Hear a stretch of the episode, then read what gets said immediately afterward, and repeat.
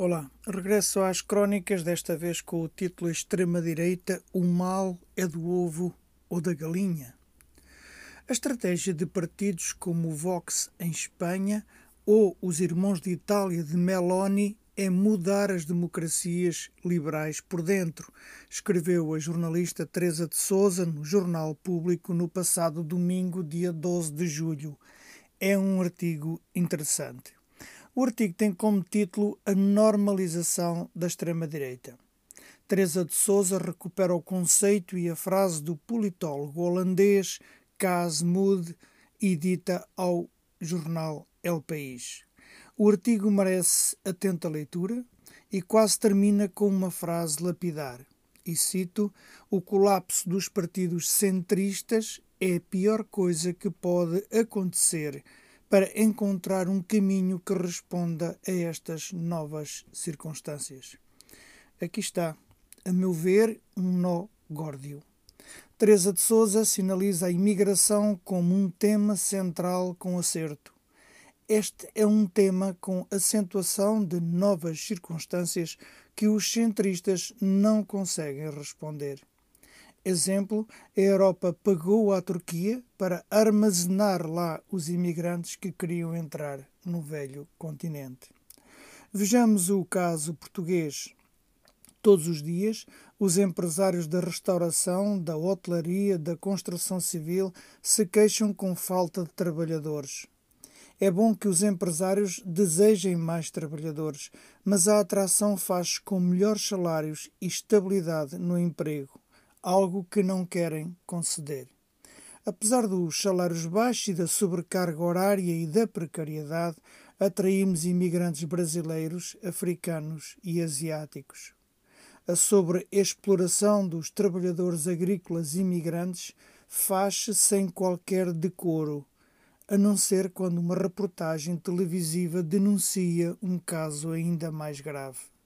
Aí, o governo promete medidas e anuncia inquéritos.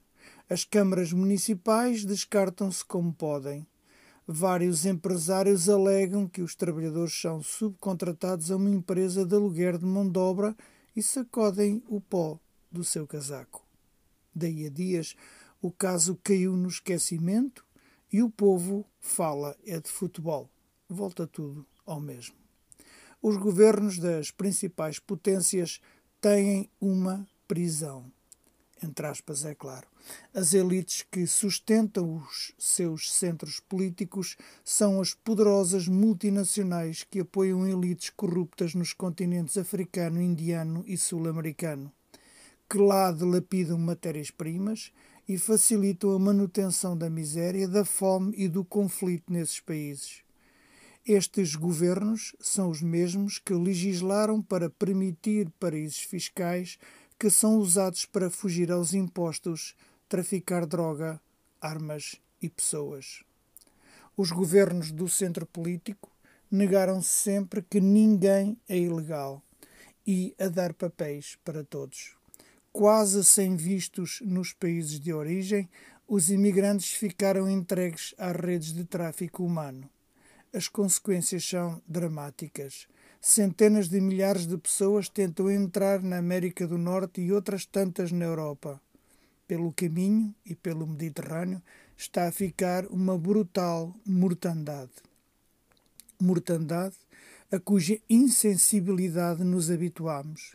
Insensibilidade que já faz lembrar quando Hitler começou a prender e a matar judeus, comunistas e outros opositores os governos do centro concentraram as suas escolhas no liberalismo económico, na salvação de bancos e da financiarização especulativa, nas privatizações de empresas estratégicas, e aqui abro um parênteses reto para vos dizer: o cúmulo são a EDP e a REN, que não podiam ser controladas pelo Estado português, mas têm como principal acionista o Estado chinês e fecha o meu parêntese.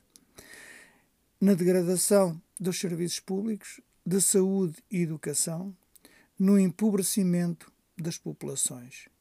Os seus partidos já começaram a colapsar há um tempo. O seu colapso está a deixar um espaço vazio que está a ser ocupado pelo racismo, o ódio e a intolerância.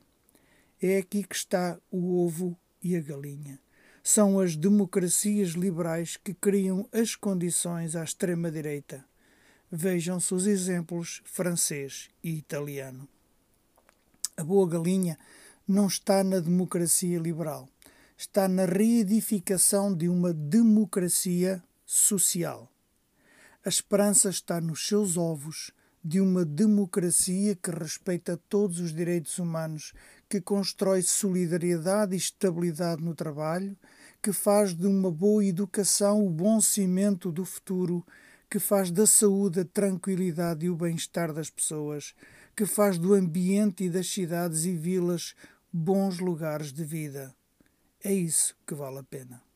Nota final, e com isto termino agradeçam aos imigrantes. Finalmente, o número de nascimentos começou a crescer em Portugal. Até para a semana.